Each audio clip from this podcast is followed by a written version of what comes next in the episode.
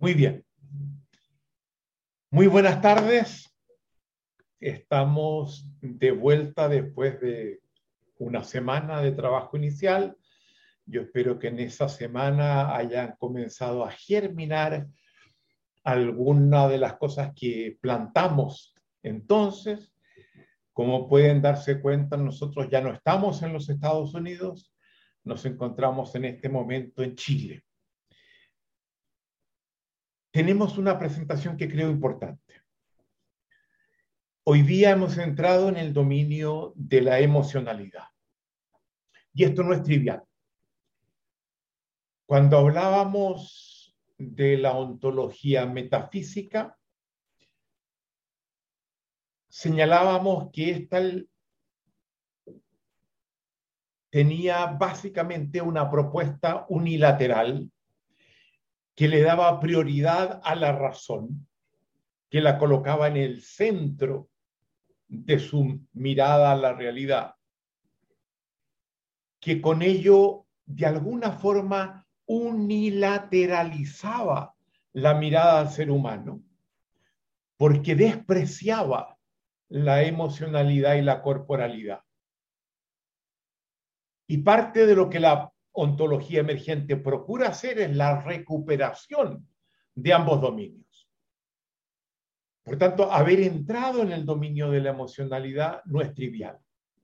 Ya habíamos hecho alusión, ¿se acuerdan ustedes, cuando veíamos el observador, que la emocionalidad era uno de los dominios primarios del observador? Pues bien, la encontramos también a nivel de la acción. Toda acción conlleva una cierta emocionalidad y produce resultados emocionales. Está en el modelo OSAR entero. Estamos haciendo una recuperación de algo que la ontología metafísica minimizaba. Recuperación además que hace alrededor de 30 años ha comenzado a imponerse en el campo de, del conocimiento. Eh, el año 95 se publicó La inteligencia emocional de Daniel Goldman, Alicia tiene que haber mencionado eso, y desde entonces ha estado creciendo el tema de la emocionalidad, abordado muy profundamente tanto desde la neurobiología como desde la psicología cognitiva conductual. O ha comenzado a imponerse el tema de la emocionalidad. Sin embargo, es bueno advertir que el tema de la emocionalidad no es un tema absolutamente moderno y que incluso después de la emergencia de la ontología metafísica, en el siglo IV antes de Cristo, dentro de las filosofías helenísticas, particularmente el estoicismo le da una importancia muy grande a la emocionalidad. Yo leí hace un par de días atrás un artículo que insistía cómo la filosofía estoica en los últimos años ha comenzado a crecer, se ha comenzado a escribir sobre ella, a publicar nuevos libros sobre ellas, en parte trayendo el tema de la emocionalidad. Es interesante porque cuando la psicología cognitiva, conductual, se mete en la emocionalidad, toma la hebra iniciada por los estoicos, que relacionaban la emocionalidad con las opiniones y las creencias. Ustedes van a ver que en nuestro próximo encuentro, en, algunos meses más, vamos a trabajar con eso haciendo algunos cambios. No es una cosa completamente nueva, pero estamos reconociendo por distintos lados neurobiología, psicología, filosofía, la vuelta de los estoicos, la importancia de la emocionalidad. ¿Cómo queremos acercarnos a ella? Yo quiero reiterarles el segundo principio de nuestra propuesta, la ontología del lenguaje, que decía no vemos las cosas como ellas son, vale decir, no accedemos al ser de las cosas, a su supuesta esencia inmutable. Ustedes ya se tienen que haber dado cuenta, nosotros cuestionamos muy profundamente la noción de una esencia inmutable. sino que accedemos a las cosas y a la realidad a través de interpretaciones. Eso decía básicamente el segundo principio, el principio del observador. Y el, acceder a las cosas a través de interpretaciones es lo que coloca en el centro el tema del observador, que es quien genera esas interpretaciones. Y la preocupación por entender el tipo de observador que somos. Y decíamos, también en ese principio, vivimos en mundos interpretativos. Dicho en otras palabras, y quiero que esto lo tengan muy presente, no vemos las cosas de acuerdo a cómo son, sino que de acuerdo a cómo nosotros somos. Este es un elemento central que plantea el giro hasta esta, hacia esta nueva ontología no vemos las cosas de acuerdo a cómo ellas son, sino de acuerdo a cómo nosotros, los seres humanos, somos. No accedemos al ser de las cosas. Y la forma como ellas se nos presentan tienen que ver con cómo somos nosotros. Este es un elemento central en esta nueva ontología. Pero dicho eso, eso levanta inmediatamente una pregunta. ¿Cómo somos nosotros los seres humanos? Si vemos las cosas como somos, pues bien, como diablos somos.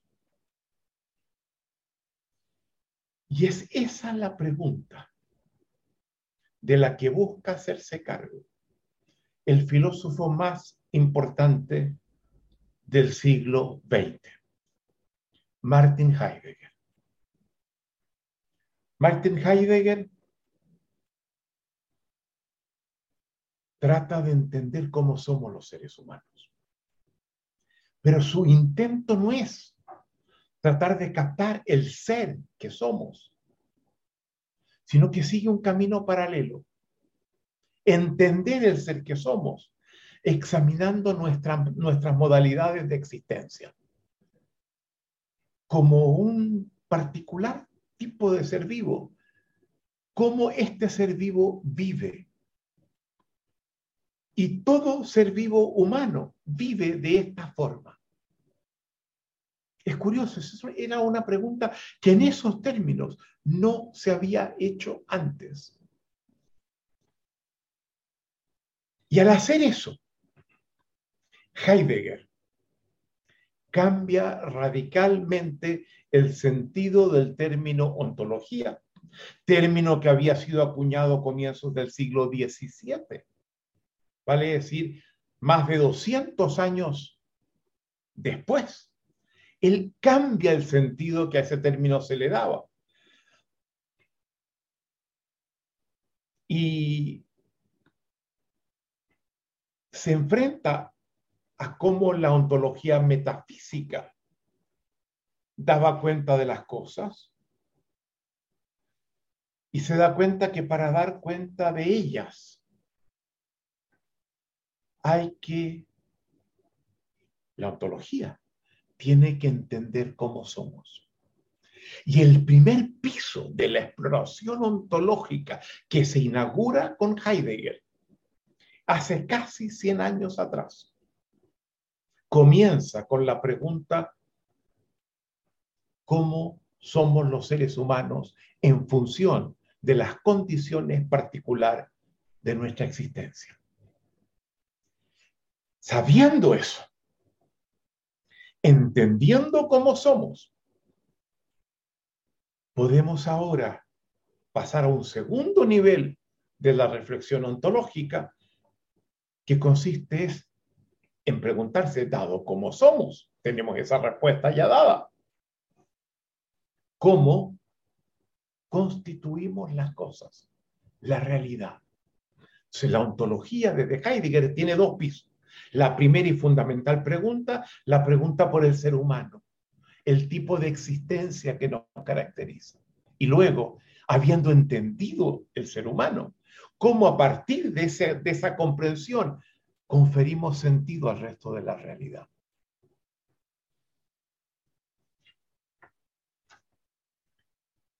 Por tanto, pasamos de una ontología a un sentido, en un sentido primario, pues la pregunta por el ser humano, a ontologías particulares que tienen que ver con los dominios de la existencia, mira, mirados a partir del ser humano. Ese es el punto de arranque, mirados ahora a partir del ser humano. La obra más importante de Heidegger. Es una obra que él escribe en 1927, por eso digo hace casi 100 años, 95 años atrás, con el título de Ser y Tiempo, donde la pregunta fundamental es la pregunta que he hecho.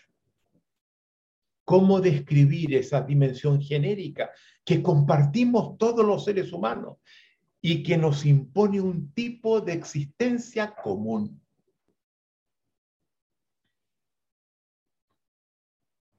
En la filosofía de Heidegger vamos a profundizar en nuestro programa de segundo nivel, después que terminen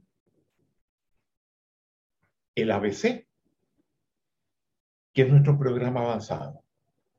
Pero queremos anticiparla por la importancia que ella reviste en la propuesta. Y el tema que nos interesa esbozar muy escuetamente que lo vamos a utilizar para entrar más a fondo en el camino de la emocionalidad, es lo que Heidegger llama la analítica del Dasein. Analítica es revisar eh, los componentes, los elementos fundamentales que constituyen el Dasein. ¿Qué es el Dasein? Es una palabra alemana que viene de ser, sein, da, ahí en el mundo, el ser en el mundo. ¿Cómo este ser en el mundo, que es el ser humano, hace sentido de la realidad? Partiendo de este primer nivel, Aristóteles definía la metafísica como la pregunta sobre el ser en cuanto ser.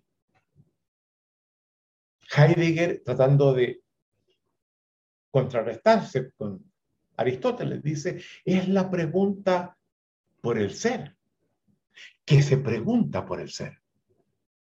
Y el ser que se pregunta por el ser somos los seres humanos. Esa es la médula, el sustrato de la nueva mirada ontológica, es una mirada centrada en cómo somos los seres humanos, examinando nuestra forma de existencia. Eso es lo que él llama la analítica del Dasein. Nosotros la vamos a llamar las coordenadas genéricas de la existencia humana. Las coordenadas básicas que, en la que participamos todos los seres humanos en el despliegue de nuestra existencia. Y nos interesa hacer brevemente un alcance muy resumido a lo que nos propone Heidegger. Heidegger nos dice que el ser humano se encuentra, sin haberlo escogido, arrojado a la existencia, arrojado al mundo, en un mundo que ya está en marcha, que de repente se encuentra en él, y que se encuentra en este mundo, en esta existencia, con un sentido de desarraigo, una extrañeza en este mundo, como un extranjero que llega a un mundo que al comienzo no logra hacer sentido. Un mundo que nos es en cierta medida inhóspito, que requerimos apoyarnos en otros para poder sobrevivir. Y los seres humanos tenemos todo un periodo donde para poder sobrevivir nos colgamos, dependemos de otros. Y que muy pronto nos damos cuenta que nuestra existencia se caracteriza por el reconocimiento de que somos inmensamente vulnerables. Heidegger en una frase que tiene en Ser y Tiempo dice, el ser humano es un ser que en su ser le va al ser. Jerigonza filosófica. ¿Qué quiere decir esto? Que se juega el ser que siente que puede perderlo en cualquier momento y que la, forma como él se comporte va a asegurar que siga siendo o se desintegre y muera. Es un ser que en su ser le va el ser. Es un ser que lo obliga, el ser humano es un ser que lo obliga a cuidar ese ser que se encuentra haciendo hacerse cargo de sí mismo para no perderlo, para no morir. Es un ser que se sabe finito, que no tiene una duración infinita, que está amenazado por la muerte. Y la muerte lo acecha permanentemente y solo su comportamiento, con ayuda muchas veces de otro, le permite sobrevivir una y otra vez hasta que la muerte venga a buscarlo y ya no le deje otra opción. Somos finitos, somos vulnerables. Nos descubrimos profundamente ignorantes profundamente incompetentes. Y como una forma de hacernos cargo del ser que estamos siendo, tenemos que recurrir al aprendizaje para podernos manejar mejor, hacernos cargo de nosotros de mejor forma, cuidarnos de mejor manera. Pero nos reconocemos también incompletos. Esto es muy interesante. Hay un antiguo santo, siglo IV después de Cristo, San Gregorio de Niza, que vivía en Capadocia, en Turquía, que reconoce que el ser humano es un ser que posee un vacío de ser, que le falta ser.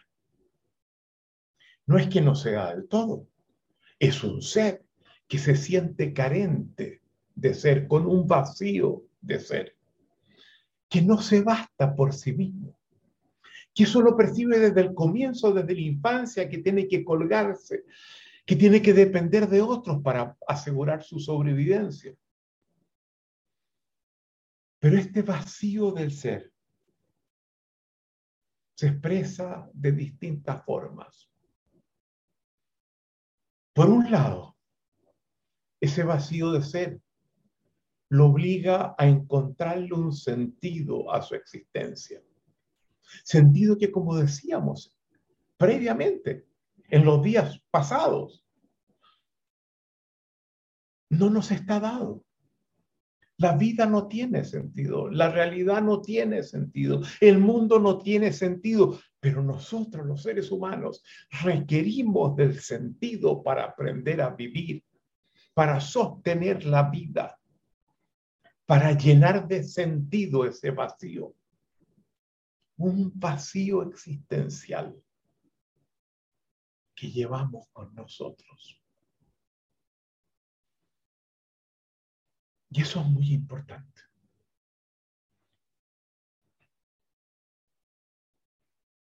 Y parte también de una búsqueda de, de completarse, de completar el vacío que, que siente que lleva, se expresa en dos dimensiones que son fundamentales. La amistad y el amor,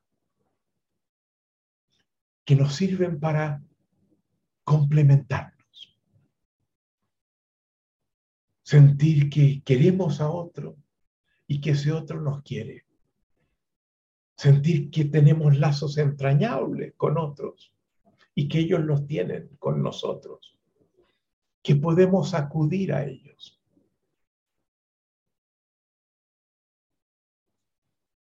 Pero todo esto que he dicho hace que Heidegger cuando trata de entender el tipo de existencia que todos los seres humanos compartimos, esas coordenadas genéricas de la existencia humana, reconoce que hay dos emocionalidades fundamentales que están presentes en el ser humano de una manera gravitante. La emoción del miedo de estar atentos a las amenazas que pueden comprometer nuestra vida y protegernos. Y la, el estado de ánimo de una angustia existencial, de una existencia que nos está probando, desafiando, amenazando y que no podemos darle la espalda sentimos esa angustia existencial.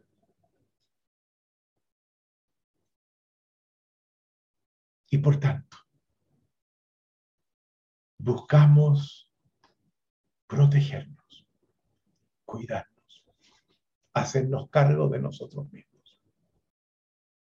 Y es en función de eso que el miedo es una de las dos emociones que yo considero más importantes en los seres humanos.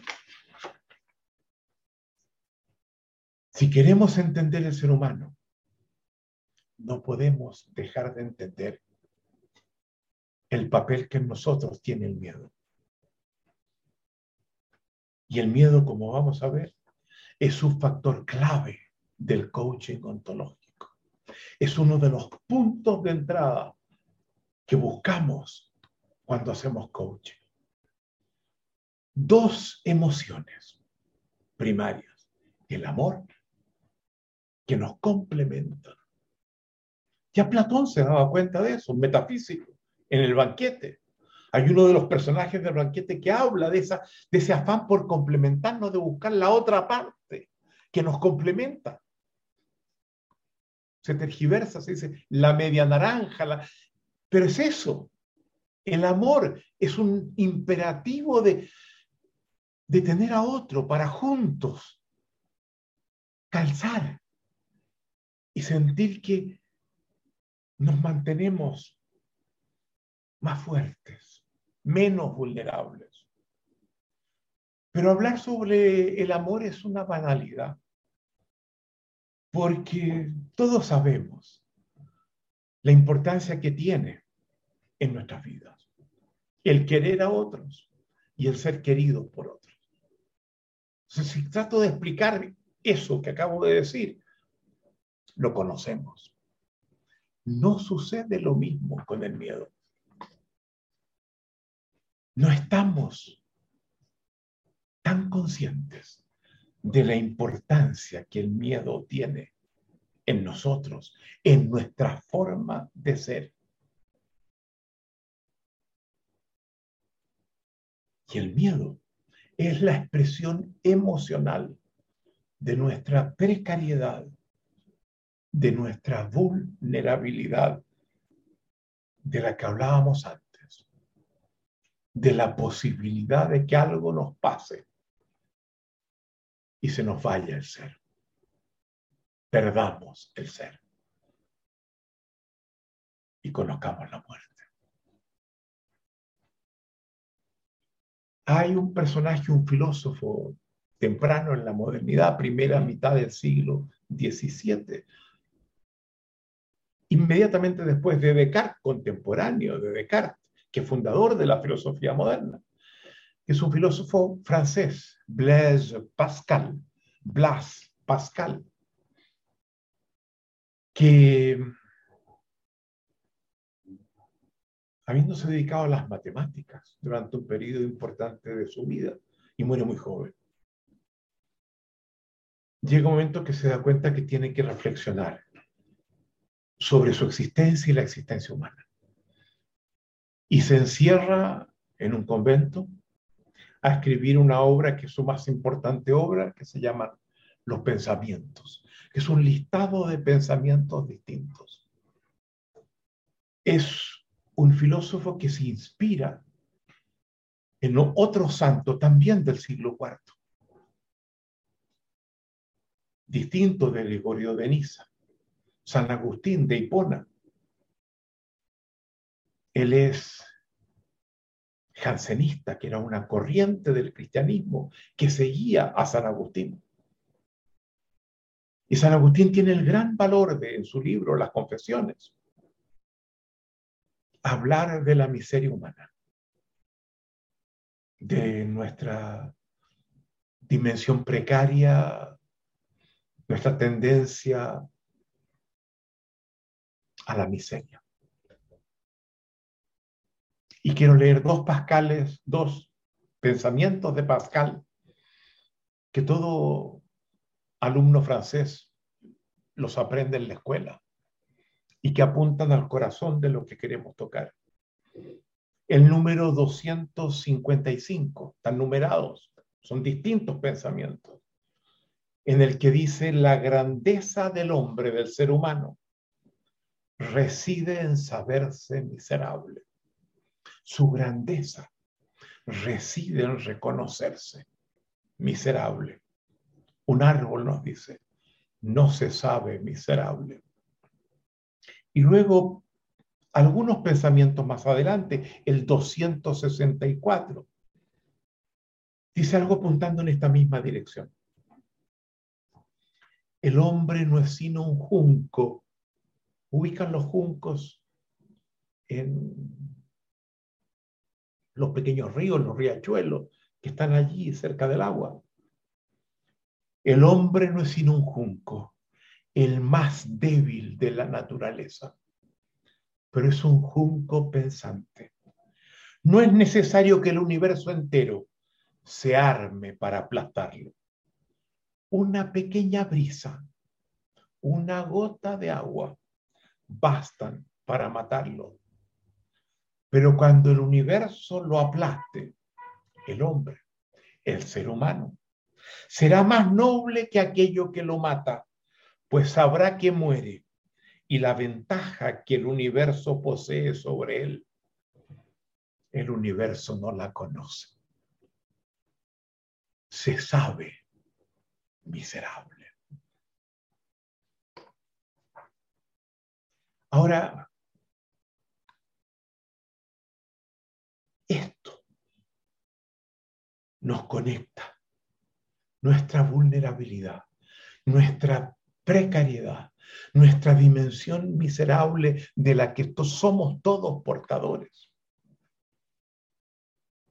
Es un rasgo fundamental del ser humano, raíz del miedo. Pero el miedo no es una emocionalidad exclusiva de los seres humanos. Muchas otras especies manifiestan comportamientos de miedo. Lo vemos en, en un perro. Cuando de repente algo pasa y, se echa para, para atrás. Aparece una cucaracha, nos acercamos a ella y le golpeamos con el pie al lado y vemos cómo empieza a moverse desesperadamente, comportamiento de miedo, sabemos eso, ¿verdad? Hay múltiples. Por lo general todos los mamíferos tienen miedo. Pero algunas emocionalidades que disponemos los seres humanos requieren de capacidad reflexiva. La capacidad reflexiva que nos proporciona el lenguaje, como la envidia, como la ironía, como ciertos niveles de admiración a otro. Yo quisiera ser como él ciertos niveles de celos elaborados. El celo es una emoción muy espontánea, pero los seres humanos tienen un nivel de elaboración que requiere de, cuentos, de interpretaciones. Es muy interesante.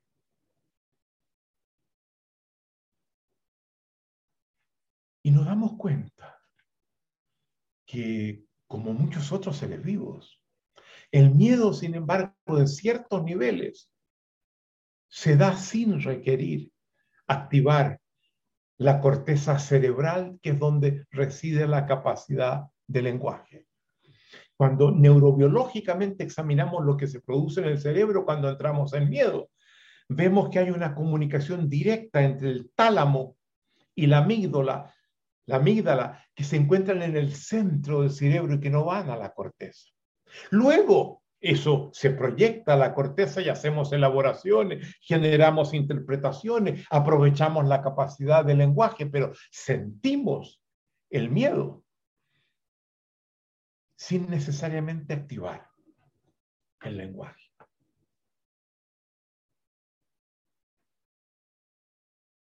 Hay algunos miedos que son claramente prelingüísticos, que han sido identificados por los psicólogos, por los neurobiólogos.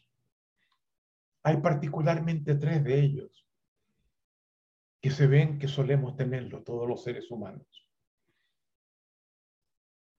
El miedo a la oscuridad bajo ciertas condiciones, no siempre. Porque cuando nos acostumbramos a ella ya tenemos cuentos que cuando se pone oscuro nos permiten encargarnos, pero de repente si todo se apaga y estamos en un lugar en el cual no estamos habituados a estar, nos asustamos, ¿verdad? El miedo a la sensación de caída, particularmente si alguien me empuja para atrás y yo hago sin ninguna interpretación o reflexión, basta que me empujen y, y siento el miedo. Y el miedo a, a ciertos ruidos súbitos y fuertes ¡Pum! Saltamos. Miedo. Comunicación entre la amígdala y el tálamo. Luego procesamos. El miedo es una emoción ancestral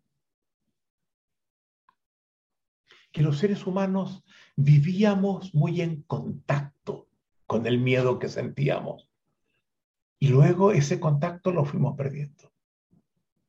Y yo diría que más del 95% de la historia de la humanidad, el miedo nos acompañaba. Lo teníamos a flor de piel. Porque nuestra precariedad era mucho más grande que la que tenemos ahora. Porque estábamos llenos de depredadores, de fieras que podían devorarnos de tribus también humanas que podían atacarnos para hacerse de lo que nosotros ya disponíamos y aprovecharla para la subsistencia de ellos. El miedo nos acompañó durante mucho tiempo. Y no solamente nos acompañó, representó una ventaja evolutiva muy importante para la especie humana que siendo una especie muy precaria, y un gran filósofo, de los más grandes filósofos que están vivos, Peter Sloterdijk, que dice a los seres humanos, en muchos sentidos, no nos daba siquiera para ser animales, dadas nuestras precariedades, pero disponíamos de otros elementos capacidad de reflexión, de interpretación, y el miedo era una de ellas. Porque el miedo nos advertía peligros, amenazas, nos permitía anticipar cosas que podían colocarnos en riesgo y nos conducía a hacernos cargos, a subirnos a un árbol, a salir de donde estábamos, a correr hacia otro lado, y eso habla de la positividad del miedo. Agradezcamos el miedo, porque nos advierte peligros, riesgos, amenazas que comprometen nuestra existencia.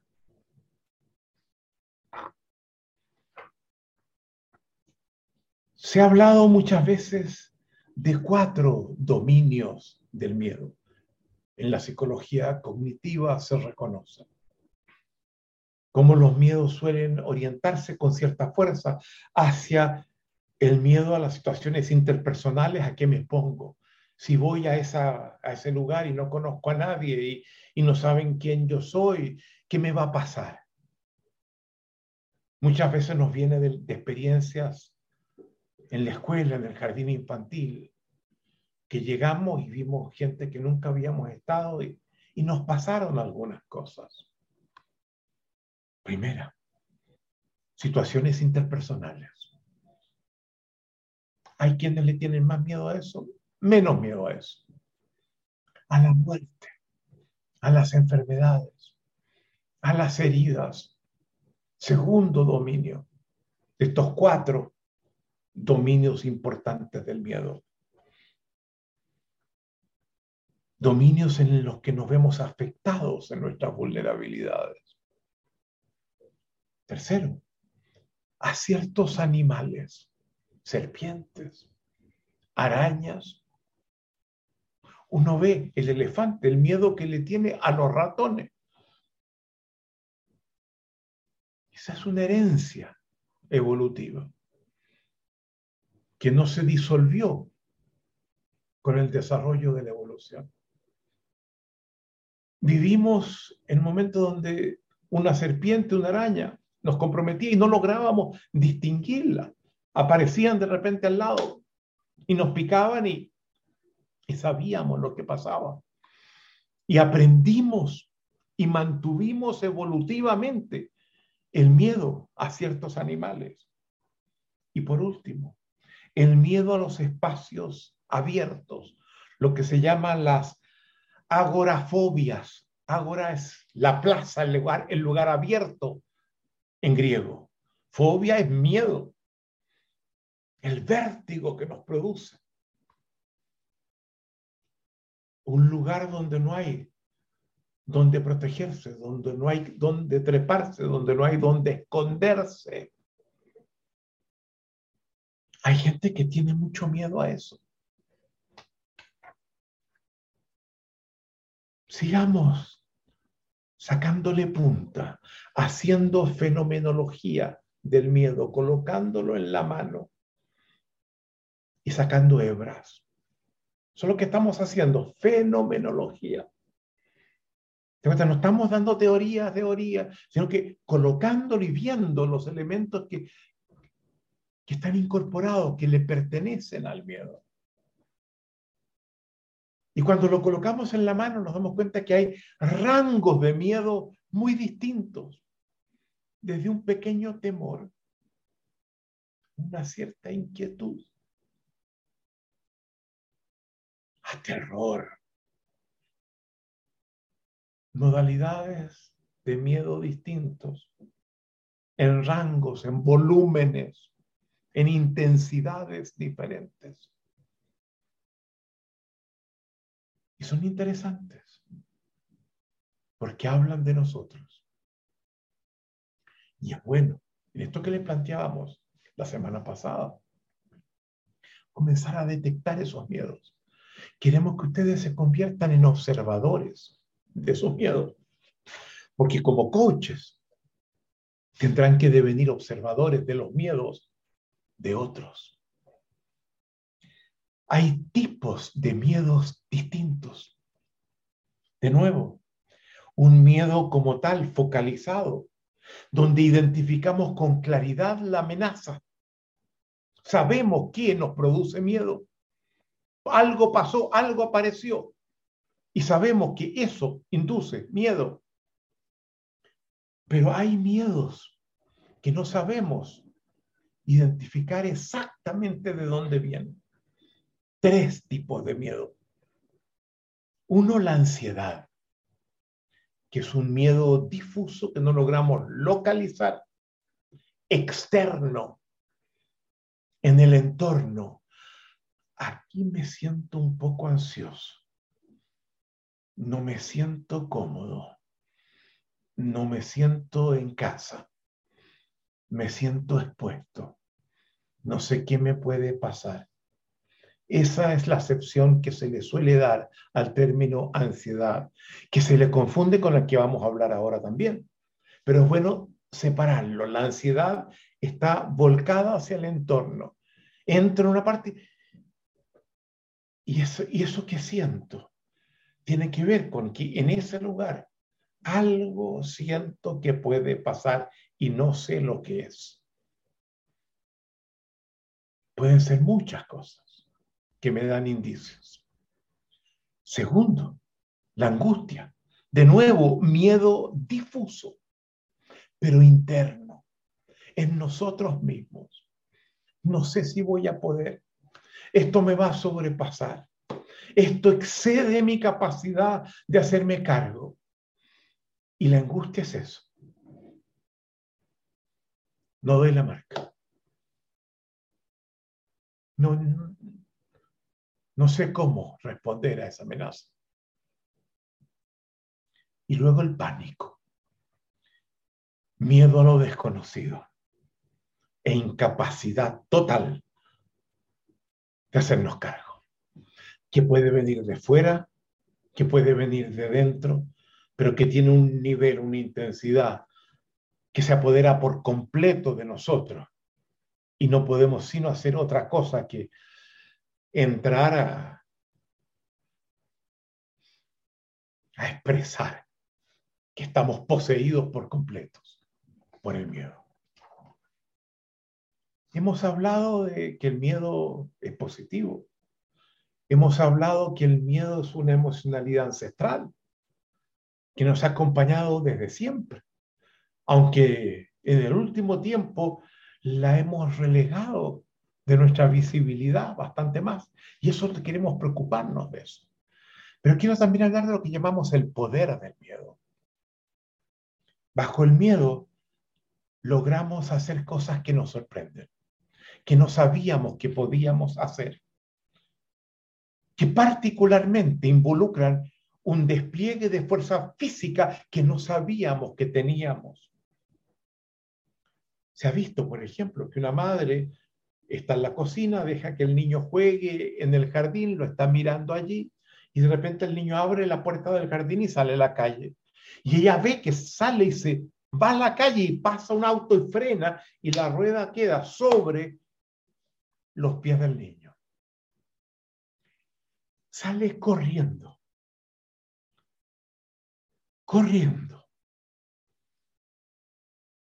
Toma de sus dos manos, desde el tapabarro, desde el parachoque, el auto. Levanta el auto. Levanta un pie, queda parado en un solo pie. Y con el pie saca, el pie que levanto, saca al niño debajo de la rueda y suelta el auto. Dice, por Dios que eres fuerte. A ver, hazlo de nuevo. No puede. No puede. Y por eso que del modelo tradicional de gestión, ese modelo descansa en ejercitar el miedo, porque el miedo hace al trabajador manual que utiliza su fuerza física, lo hace que la despliegue en mayor grado y más productiva. Cuando estamos bajo el miedo, la acción la focalizamos. Y esto es muy interesante porque lo vamos a ver ahora. se apaga buena parte del mundo en el que estábamos. Nos concentramos en la amenaza y concentramos la acción entera en sortearla. Y esto es muy interesante, porque hemos dicho que el lenguaje y también vamos a ver ahora la emocionalidad, son elementos a través de los cuales constituimos los mundos que vivimos. Y es muy importante ver esto, porque queremos que ustedes se pregunten, ¿de qué manera mis cuentos, El lenguaje, mis juicios, el lenguaje y mis emociones me hacen ver al mundo como lo veo. No todos mirando hacia el mismo lado vemos el mismo mundo. Por eso que para Heidegger esta noción del Dasein, que es el ser humano existente, es el ser en el mundo, donde de acuerdo a lo que siente, a lo que se dice, a sus reflexiones y juicios, constituye mundos distintos. Y cuando estamos bajo el efecto del miedo, el mundo asume la configuración de un túnel. Escuchen bien y eso pues voy a darles un ejemplo para que lo vean además. El mundo que ya estaba abierto, había luces y sombras por todos lados. Cuando se precipita el miedo, hay solo dos lugares que quedan iluminados. El lugar de donde viene la amenaza y lo que concibo como mi punto de huida, que me va a salvar si llego allí. En francés, el point de fuite, el punto de huida. Y todo lo demás se oscurece. No importa la luz que esté afuera. Y yo les quiero contar una experiencia que yo tuve hace varios años atrás. Yo tengo una cabaña en un lago en Chile, en el sur de Chile, en la Araucanía, en un lago que está pegado a la frontera con Argentina, el lago Caburgua, que tiene es un, lago, un lago largo, como un plátano de alguna forma, donde por un lado hay un camino que va, y ahí tienen casas algunos expresidentes de Chile, como Piñera, como Michel Bachelet, yo estoy al otro lado. A un lado al que hay que llegar con, con bote. Que lo pescan a uno en la punta del lago, lo tenemos un cuidador, que, que le avisamos que vamos a llegar, que vamos a estar en tal hora, él baja con su bote, nos sube y nos lleva a estas cabañas, donde yo tengo una. Y es un, una, cabaña que yo compré en la década de los 80. Había muy pocas casas en el, en el lago, muy pocas. Y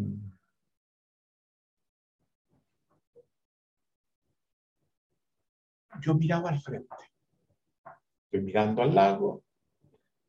Este es un lago angosto, yo miro al frente, no está tan lejos y veía naturaleza, árboles, arbustos, pastos.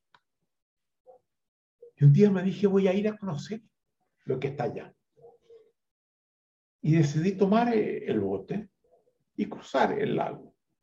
Y me acuerdo que ese día estaba vestido, no sé por qué, de claro entero, con camisa clara, pantalón claro, unos tenis, zapatos de goma claro, todo claro. A veces uno se pone así, pues. Y crucé, crucé, y llegué a un punto donde dije, ya aquí voy a colocar el, el, bote. Era ya la tarde y el lago Caburga está rodeado de montañas, se hace oscuro muy temprano había unos pájaros que volaban bajo, con un ruido.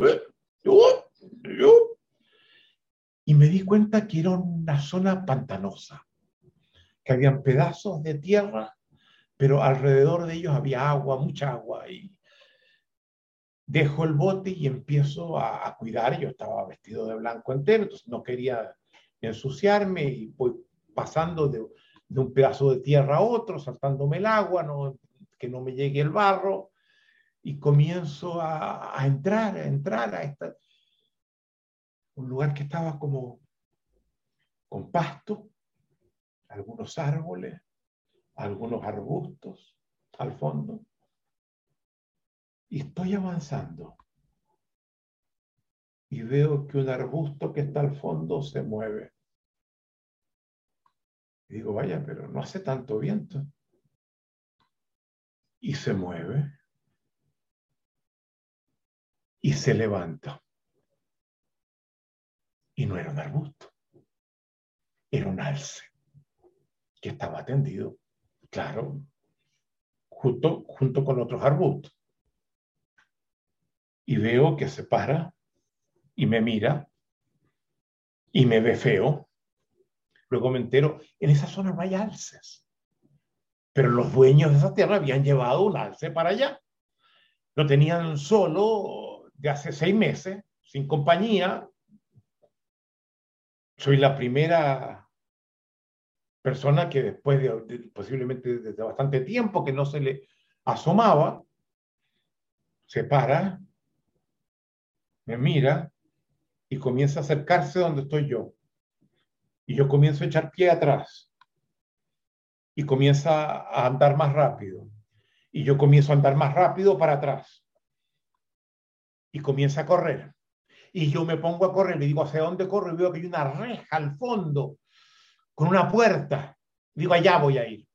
Y me pongo a correr, a correr, y se pone a correr el alce detrás mío. Y yo miro para atrás y cada vez más cerca. Y miro para allá y me, me faltaba bastante. Y corro y corro y corro. No escuché ningún pájaro. Solo miraba la reja y el alce y logro llegar justo antes del alce que lo tenía dos metros. Salto la reja y tenía arbustos donde uno podía esconderse. Y el alce comienza a golpear la puerta y no logra mucho y dejó de escuchar los golpes y yo estaba allá escondido. En el momento en que yo estoy corriendo, el mundo en el que estaba solamente tiene dos puntos iluminados. Me miro, estoy con barro hasta aquí. No sé dónde pisé, no sé cómo me llegó. Obviamente estaba lleno de, de agua, de, de ese pantano que había donde yo corría. Pero se dan cuenta, cómo mi emocionalidad convierte eso que yo antes lo miraba por todos lados y me encantaba en un túnel. El alce y la reja, la amenaza y el punto de huida. Y en ese eje, entre la amenaza y el punto de huida, mi capacidad, nunca he corrido más fuerte. Nunca. Y fue el año 68, yo ya tenía bastante edad. Debo haber tenido 45 años. Y la debilidad que muestro en todos los demás ejes, si viene cualquier otra cosa por el lado, no, logro darme cuenta, mi vulnerabilidad total. Las debilidades del miedo. Cierra espacios con excepción a la acción de sortear la amenaza, la acción de la huida. El miedo tiene un alto efecto inhibidor de la acción, inmoviliza en todos los demás ejes, solamente en el eje amenaza, punto de huida, logra un desplazamiento altamente efectivo. Restringe la capacidad de asumir riesgos que vengan por otro lado. Restringe la capacidad de esquivar equivocaciones. Restringe la creatividad, no estoy, estoy arrancando. Bloquea la reflexión y la escucha. Limita el aprendizaje. Entonces son muy importantes. Porque en un mundo actual, donde el trabajador físico fue sustituido por el trabajador de conocimiento, se requiere de la creatividad, de la innovación, del aprendizaje de la escucha mutua. Y el tipo de gestión que estamos todavía utilizando es el mando y control basado en el miedo El miedo y los mecanismos de defensa. Bajo el miedo, la acción que busco es básicamente una, protección, un lugar seguro. Busco parapetos. Y eso es lo central.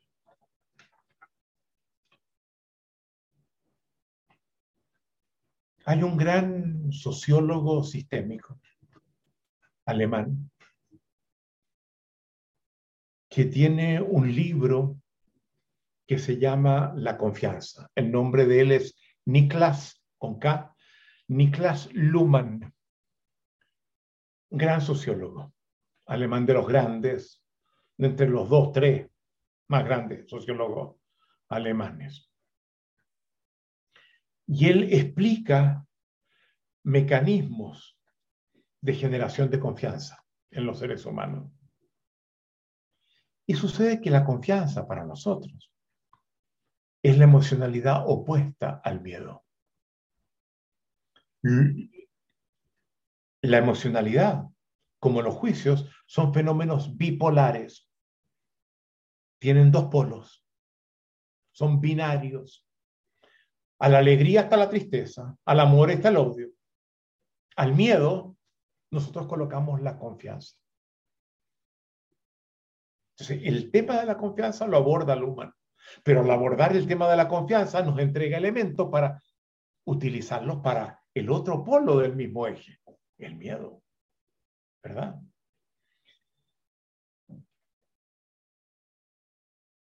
Y esto es muy importante. En el próximo encuentro vamos a profundizar en la confianza. Porque si trabajamos solo el miedo y no la confianza, quedamos cojos. Porque disolver el miedo significa generar confianza. Y perder confianza significa estar más expuestos al miedo. Y esto es muy importante que ustedes lo vean, porque yo les voy a pedir que ustedes indaguen en sus miedos y una forma de indagar en ellos es preguntarse por la falta de confianza que tienen. Los temores son faltas de confianza, de que van a estar bien, de que van a estar protegidos, de que van a estar cuidados. Y Luhmann, y yo tomo algunas cosas que plantea en ese libro, es un libro chiquito, está en castellano, La confianza, Niklas Luhmann, L-U-H-M-A-N-N, creo.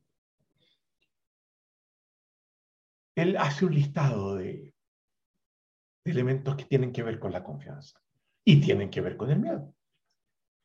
Y voy a mencionar algunos. Las armas y la fuerza. Si yo ando armado, si yo me he entrenado y sé pelear, me desplazo con más confianza.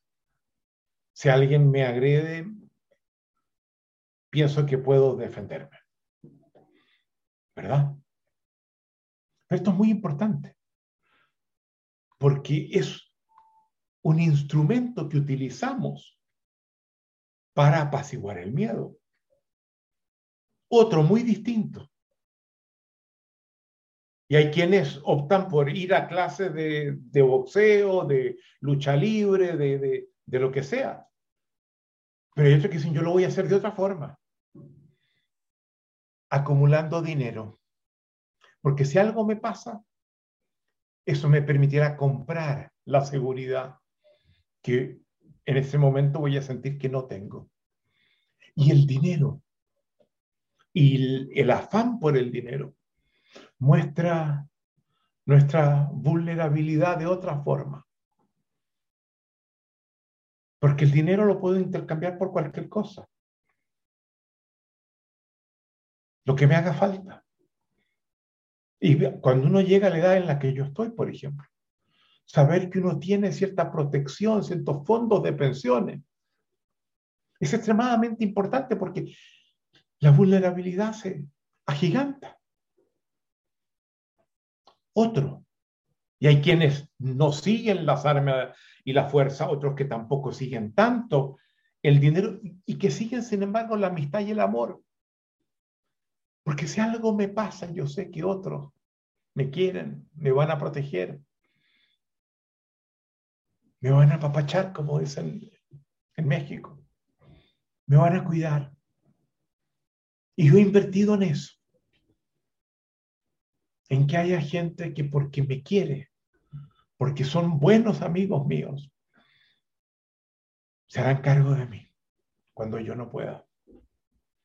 Otro, el aprendizaje, desarrollar competencias que permiten sortear mayores amenazas, que sé cómo desenvolverme cuando ciertas cosas pasan, tengo recursos de acción que puedo activar. Y hay quienes optan por el aprendizaje. Y pregúntense ustedes, ¿dónde coloco yo los dados? Las monedas en la ruleta. Las explicaciones que tienen efecto de tranquilizar o a veces de asustar.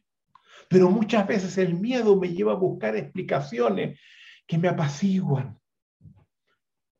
Las interpretaciones correctas, la búsqueda de verdades absolutas. Esto es muy interesante cuando cuando Nietzsche ve que Sócrates toma el camino de Parménides y no el de Heráclito y se va por el camino que va a devenir en la metafísica, la pregunta que Nietzsche le hace a Sócrates, Sócrates, ¿cuál era tu miedo? ¿Por qué te fuiste para ese lado? ¿Qué te asustaba tanto? Y cuando uno lee los diálogos que Platón escribe sobre Sócrates con esa pregunta. ¿Cuál era tu miedo, Sócrates? Uno se cuenta que habían dos miedos.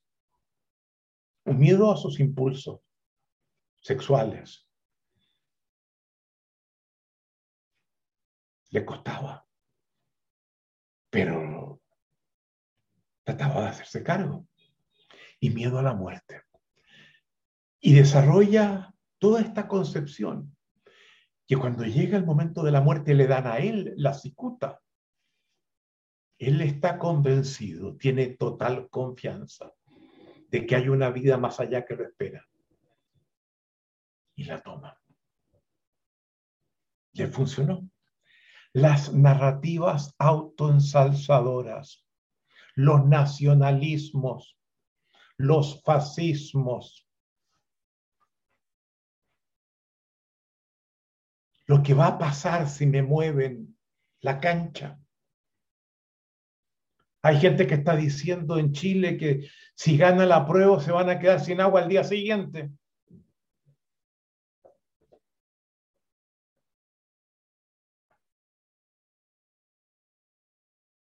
Las explicaciones. Y cada una de ellas define estrategias de vida. Pero quiero tocar algunos puntos que tocan algo que es quizás lo más importante sobre el miedo. El miedo es una emocionalidad compleja, una emocionalidad que se esconde, que se oculta hoy en día. Antes la teníamos a la mano, sabíamos convivir con el miedo. Hoy día lo escondemos. El miedo tiende a ocultarse, busca compensarse como supuestas fortalezas. Aquella gente que tiene un afán de controlarlo todo, que parecen omnipotentes, porque todo lo quieren controlar y buena parte de esas cosas la controlan. Detrás de ellos suelen haber miedos muy profundos. Fortalezas extremas suelen ocultar debilidades extremas y miedo profundos. El miedo se disfraza, se esconde, busca máscaras. El miedo se transmuta, se viste de otras emocionalidades.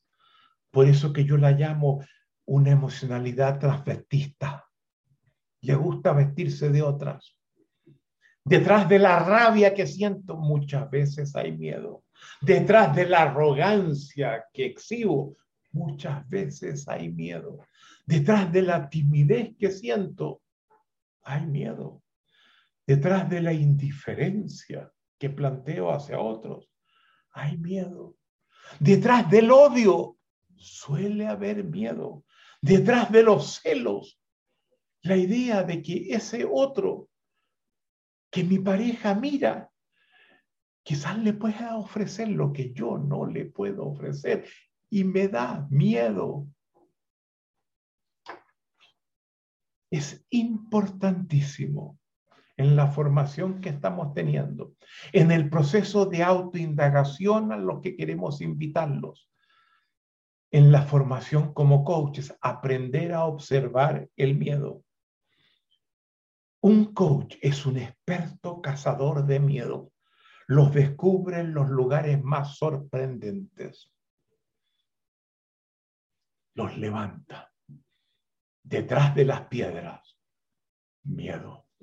Y una vez que veo el miedo, entiendo por qué te comportas como te comportas. Hay dos, hasta ahora, dos, lo que llamo este, en enfoque sistémico se llaman los puntos de palanca, puntos de, entrada a un sistema y de revelación, de, de llegar al conjunto del sistema que hemos anunciado. Escuchar silencios y escuchar miedos. Y el silencio por definición se esconde. Hay algo que queda en silencio, que no se dice. Y el miedo también se oculta. Una vez descubierto, el miedo revela la precariedad del individuo asustado y genera nuestra compasión. Compasión en el sentido de, de ternura, no de lástima. La compasión como amor hacia un otro, donde vemos su precariedad, su vulnerabilidad, como cuando tomamos a un niño y sentimos su precariedad. Y si yo capto ese miedo, me acerco a él de otra forma logro muchas veces apaciguarlo. El miedo compromete el ser. Siendo el miedo un fenómeno en el dominio de la emocionalidad, compromete los otros dominios primarios del observador el cuerpo y el lenguaje. Eso lo vamos a ver en el próximo encuentro. Como emoción que es, el miedo es una particular predisposición para la acción y compromete nuestro comportamiento, nuestra capacidad de acción, los resultados que obtenemos y el conjunto de nuestra existencia. El miedo reconfigura el ámbito de lo posible.